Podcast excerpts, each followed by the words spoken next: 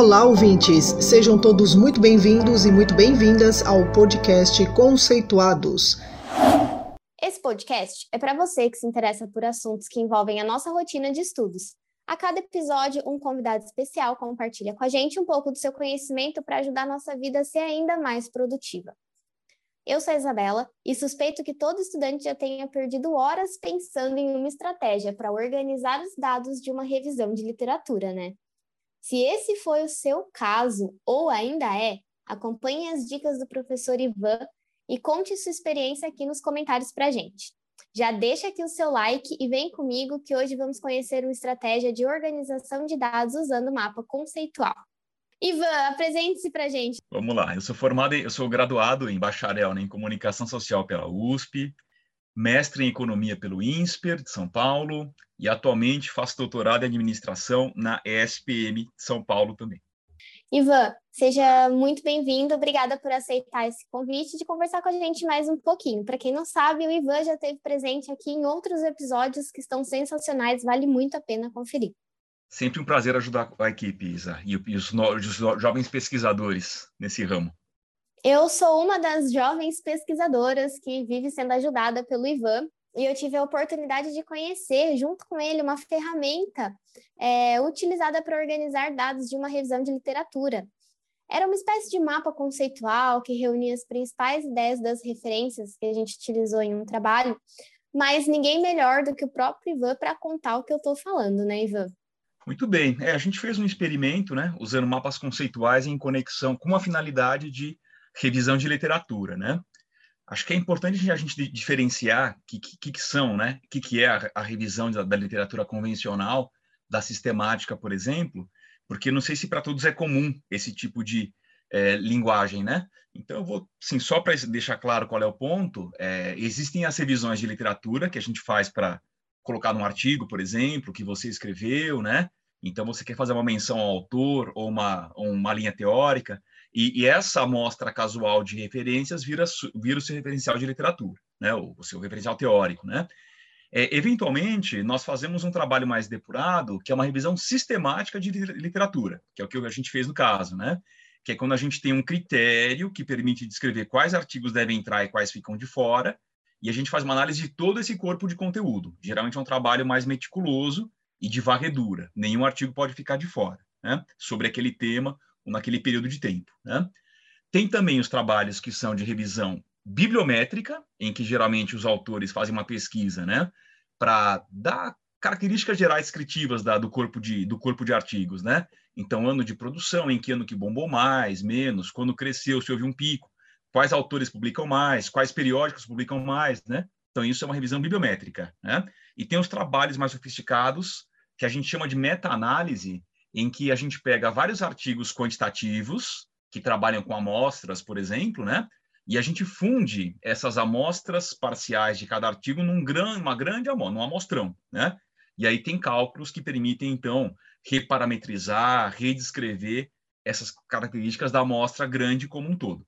No caso, a gente fala hoje da revisão sistemática da literatura, né? Certo, Ivan, muito importante, né, é, contextualizar aqui. E como que você descreveria essa ferramenta para quem não conheceu ainda? Bom, numa revisão sistemática, de modo geral, a gente trabalha, eu diria, com três etapas, porque ele em si é, é uma pesquisa, é um artigo, né? Vira um artigo, né? Esse, esse produto, né? Então, qual é o processo? A gente começa elencando é, os critérios que vão definir quais materiais vão entrar no seu corpus de pesquisa, então quais artigos, né? Se é que serão artigos, né? Mas em geral são artigos. Então, você define qual vai ser a base de dados, por exemplo, Web of Science, né? Depois, qual que é o, a janela de tempo do seu, da sua, do seu levantamento, depois quais são os critérios que entram, geralmente palavra-chave ou tema, né? Você pode colocar também artigos, olha, eu quero só artigos que foram revisados por pares, né, nesses periódicos, né? Então, com isso, você vai levantar uma base de dados geral, né? E aí, a nossa ideia foi pegar essa base de dados e analisar, né, como geralmente se faz, uma revisão sistemática, só que nós pensamos em combinar isso e acelerar esse processo com um mapa conceitual. Né? Então, qual que é a ideia? A, a ideia convencional é que o pesquisador, os pesquisadores, eles peguem os artigos e definam categorias de classificação, né? Então, autor, ano de publicação, quais palavras-chave entraram, né? Qual é o tema do artigo. E aí a gente passa, então, a descrever essas características que estão geralmente nas bases de dados, né? De periódicos, e a gente inclui algumas que a gente tem interesse em colocar. Por exemplo, tema trabalhado, alguma linha teórica que te interessa, né? Se é um contraponto à teoria vigente, ou se incorpora um conhecimento a mais na teoria vigente. Então, essas categorias, elas são é, definidas, e aí, para cada artigo, a gente, define, a gente lê esse, esses atributos e coloca numa planilha. Geralmente, o pessoal usa ou um Excel, uma planilha eletrônica. Antigamente era feito com post-it, com papelzinho, né? com, com, planilhas em papel, também era, é, é o que tinha na época, né? E hoje em dia tem softwares que fazem isso de modo mais automático, né? A nossa ideia foi usar, no lugar de um software, usar um software específico de mapas conceituais para fazer então essa gestão. Eu acho que nesse ponto a gente consegue uma interface grande com o nosso grupo de pesquisas, né? Então, qual foi a ideia central? À medida em que as categorias de classificação iam aparecendo, e no caso as categorias eram temas, né? Então, nosso tema era conceito portal, por acaso, né? Então, a gente tinha técnicas de identificação, técnicas para comprovar que eles existem, né? Evidências, é, contrapontos à teoria. Então, essas categorias, elas foram sendo elencadas e organizadas num mapa conceitual. E a gente, no final do trabalho, ao analisar quase 300 artigos, né, a gente conseguiu ter um, mapa conceitual que contava a história dos conhecimentos presentes naqueles quase 300 artigos. Né? Então, a ideia foi essa. Muito interessante, Ivan. Você já deu assim uma boa adiantada, mas em uma espécie de passo a passo. Como que eu poderia fazer o meu mapa dessas referências para um outro trabalho? Bom, a gente basicamente seguiu um critério cronológico, né? Então, como esse trabalho é uma pesquisa a rigor qualitativa, né? Porque a gente vai fazer uma análise dos conteúdos por trás dos artigos, o que nós fizemos foi o seguinte, um passo a passo, né? Então, primeiro, a gente definiu os critérios da base de dados, fomos lá na base de dados, levantamos os artigos, lemos cada abstract, que era nosso corpus de pesquisa, né? aquele conjunto de, de abstracts, e na sequência, a gente definiu as categorias que entrariam, então, e permitiriam categorizar cada artigo. Né? Isso qualquer trabalho de pesquisa qualitativa faz. Então, quem trabalha com entrevistas, por exemplo, certamente já trabalhou com codificação de entrevistas, né? Que é o processo em que você vê quais temas entraram, quais temas foram falados, né, em cada entrevista, por exemplo. No nosso caso, nós elegemos as, as categorias do, dos artigos seminais da área, né? Então, fomos lá no seminal, identificamos alguns temas que eram recorrentes nos seminais, né? E isso passou a orientar, então, a nossa categorização. Isso tudo foi para um planilhão no Excel, tá? Nosso critério foi cronológico. Então, a gente passou a pegar os artigos em ordem cronológica e foi localizando em cada abstract o que, o que, se falava sobre aquele tema, quais eram os temas que eram tratados naquele grande tema, né? quais subtemas entravam naquele grande tema. E aí nossa ideia, então, foi ir organizando visualmente esses temas e subtemas no mapa conceitual, de modo que a gente conseguia enxergar quais categorias tinham mais citações na base de dados, quais que eram mais frequentes, quais que eram pouco frequentes, quais temas conversavam com quais outros temas, né? E aí, no final, isso gerou um arranjo espacial, um arranjo visual, gráfico, em que a gente conseguia ver, num grande mapa conceitual, quais que eram os temas mais investigados, os temas mais centrais, e, por outro lado, os temas que eram mais marginais, menos conhecidos e menos explorados, né? Em geral, esses assuntos ou os temas que eram menos trabalhados, eles apareciam mais na borda do mapa. Quer dizer, a gente foi construindo um mapa conceitual à medida em que a gente fazia a análise, a categorização uh, desse conjunto de artigos. Excelente. Você falou sobre a questão de poder visualizar esses dados, o que converge, o que diverge, qual, qual informação a gente tem em maior constância. Quais outros benefícios você pode dizer que fazer um mapa de referências pode trazer para o pesquisador? Eu acho que um, um, grande ponto da pesquisa, da ciência de modo geral, né, é que existem muitos conhecimentos com muitas vozes diferentes, né? E são feitos ao mesmo tempo, né? Então, quando um tema é quente na, na ciência, a gente sabe que a publicação dele, enfim, ecoa no mundo inteiro, né? Com pesquisadores do mundo inteiro trabalhando naquele tema. E é difícil a gente encontrar uma forma de organizar esse, essa produção de conhecimento, porque não é linear esse processo. Ele vai se acumulando, né? E alguns temas eles vão desdobrando, outros temas morrem, né? Então, esse processo é muito complicado de uma mente humana administrar de um jeito eficaz, de um jeito eficiente. Então, o mapa conceitual, ele surgiu justamente com essa finalidade, né, de organizar em pesquisas qualitativas, com entrevistas, né, aqueles 50 anos atrás, né, aquele trabalho original do Novak, era a tentativa de justamente pegar essas entrevistas e depurar e organizar aquele conjunto de conhecimentos visualmente, né, na forma de relações semânticas, né? Então, que a ideia chave do mapa conceitual é essa, é a proposição, né? Então, os conceitos que existem e se eles estabelecem uma conexão entre si e qual é essa conexão, né?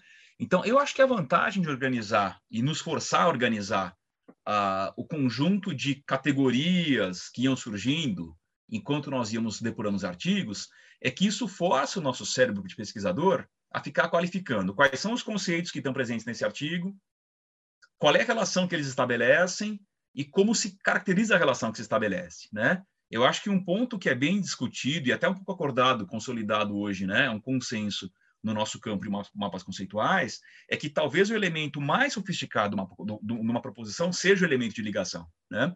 É, até, talvez até mais do que o conceito em si, que já é em si abstrato, né? Então, quando a gente pega um conjunto de conceitos abstratos presente num grande corpo de artigos, né? Localiza os conceitos presentes e ainda é forçado a colocar, a qualificar na nossa cabeça qual relação semântica eles estabelecem, acho que isso orienta nosso pensamento de pesquisador em direção a um grande discurso que muitas vozes estão criando. Né? Então, acho que o mindset, o modo de pensar do mapa conceitual, para quem é um mapeador treinado, isso vai nos forçando o tempo todo a criar e organizar esses conceitos na cabeça, né? Então acho que esse é um ponto chave da nossa da, do mapa conceitual. Ele ajuda o, o pesquisador experiente a clarear o seu pensamento, né? A tornar suas ideias mais claras. Então, acho que nesse sentido, o mapa conceitual tem tudo a ver com a revisão sistemática. E não só para o pesquisador, como também para o leitor do artigo, né? Sim, porque eu, eu acho que um ponto-chave do mapa conceitual, e é muito legal o que você fala, porque a gente fala em pesquisador, né? Naquele cara que produz o conhecimento, administra o conhecimento, no caso de um pesquisador que trabalha com, com, com, com análise de, de, de literatura, né? Mas até para a pessoa que lê, eu acho que para todos o mapa conceitual ajuda no sentido de que a gente condiciona o pensamento ao mínimo conteúdo necessário presente naquele corpo do conhecimento. Né? E esse trabalho de depuração, esse pensamento claro, minimalista, e aqui eu falo num bom, não no mau sentido, mas quais são as, as menores palavras com as quais eu conseguiria descrever essa história? Isso é a proposição. Né? Então, a estrutura da proposição nos força a pensar com clareza. E certamente um leitor se beneficia disso, porque ele tem contato com material já acabado que está organizado em termos de proposição. Né? Eu acho que essa leitura é mais facilitada e mais intuitiva do que uma leitura num texto convencional e linear, né? Oi, Ivan, e o uso de mapas conceituais para revisão, para trazer esses dados para a gente, já está consolidado na literatura? Como é que é? Olha, eu não vi nenhum trabalho que fazia uma revisão sistemática com a abordagem que nós fizemos, né, montando um mapa conceitual. Eu vi ele, a gente viu ele para vários usos, né, mas não especificamente para esse uso. Talvez haja, né, mas não era nosso tema de investigação, então não fomos a fundo nisso. Eu acredito que é uma parceria que dá muito samba, mapa conceitual e revisão sistemática, porque revisão sistemática, como a gente discutiu agora há pouco, né, trabalha com muita informação desestruturada. E o trabalho da revisão sistemática é estruturar isso. Né? Então, o mapa conceitual atende essa finalidade perfeitamente. Há uma crença hoje, né, na, nas ciências, da, da, na filosofia do conhecimento, em que os conhecimentos de uma comunidade de pesquisadores, eles vão se consolidando e vão sendo confrontados, debatidos, dialogados, né? Alguns caem desuso, alguns são aceitos como consenso, e esse, essa tessitura, né? essa costura de, de crenças é o que define, para alguns pesquisadores da filosofia, o que, que é o, o, tal, o tal do conhecimento naquele campo, da, da, da, naquele, naquela área da ciência, né? Então, eu acho que os mapas conceituais, eles conseguem contar essa história da evolução das ideias e da maturação de ideias num campo de modo dinâmico, porque a gente consegue, a gente sabe que isso acontece, o conhecimento evolui de modo dinâmico, mas nós não vemos isso, nós sentimos isso, né? Agora, quando a gente transforma esse processo numa figura, numa imagem, numa, numa representação visual, eu acho que o mapa conceitual consegue fazer isso muito bem, porque a gente consegue entender que a imagem está evoluindo, que o mapa conceitual está evoluindo, né? Então, eu acredito que existe muita chance de investigação potencial, futura, promissora, para que essa abordagem de revisão sistemática com mapas conceituais gere resultados ainda mais interessantes. Com certeza. E para a gente finalizar, você gostaria de deixar algum conselho para quem está nessa etapa de tentativas de organização de dados na revisão? Eu acho que um bom conselho é, primeiro, apelar para um, um, software, não fazer isso no braço, né? Até pode ser um Excel, que é bem acessível, todo mundo tem alguma prática nele, ele é amistoso, né? Tem softwares mais avançados, mas para um iniciante acho que é um excelente começo. Acho que um segundo ponto é tomar muito cuidado com quais são os artigos que vão entrar na sua base de, de, de análise, quais vão ficar de fora e segundo quais critérios, né? Tomar um cuidado de, nas primeiras vezes, não pegar muitos artigos para você analisar, porque é um trabalho que demora para fazer, é individual.